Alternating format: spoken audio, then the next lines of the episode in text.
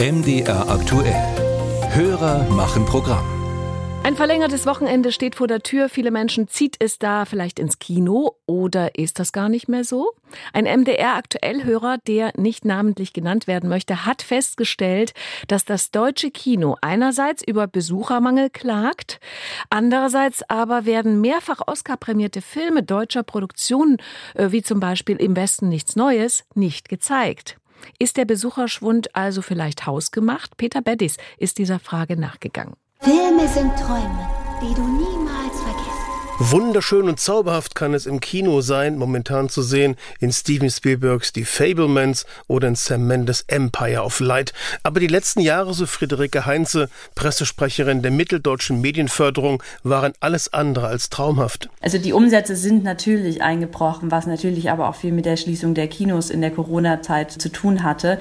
Und man hatte ja große Befürchtungen, dass das ganz schwer wird, da wieder auf ein gutes Niveau zu kommen. Das scheint sich langsam wieder zu ändern. Neue bundesweite Zahlen belegen, dass der Trend sich dreht. Und was halt eine erfreuliche Entwicklung ist, zu sehen, dass jetzt die Zahlen wieder sogar höher sind und dass Kinofilme durchaus erfolgreich sein können und ähm, auch Kinoseele voll sein können. Die Zahlen wieder so hoch wie 2019. Da wurden 118 Millionen Besucher in den Kinos gezählt.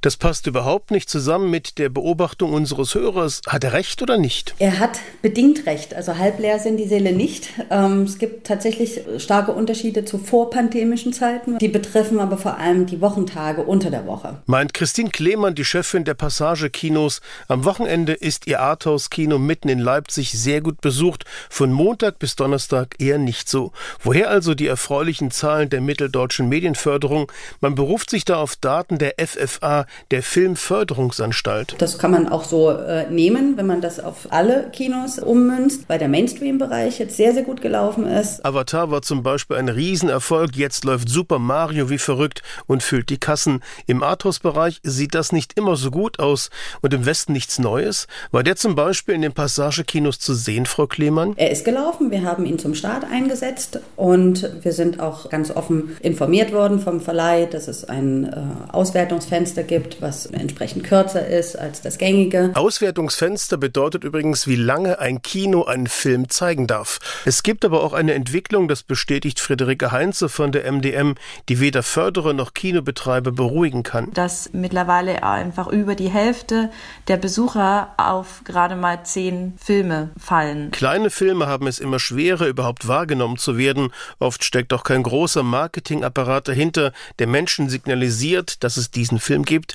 Dann werden die Kinos jede Woche mit bis zu 20 neuen Filmen geflutet. Christine Klemann stellt fest, ganz viele Filme funktionieren ein, zwei Wochen, ziehen ein paar Besucher und dann lässt es halt ganz stark nach. Und es gibt diese breitenkompatiblen Filme, die irgendwie wie bei Büchern, wo man das Gefühl hat, alle haben dieses eine Buch gelesen, so gab es das bei den Filmen, das gibt es gefühlt nicht mehr. Die Kinos müssen also ihre Zuschauer und Zuschauerinnen anders anlocken, im Passagekino zum Beispiel an diesem Wochenende mit einem Spezialprogramm zur Leipziger Buchmesse.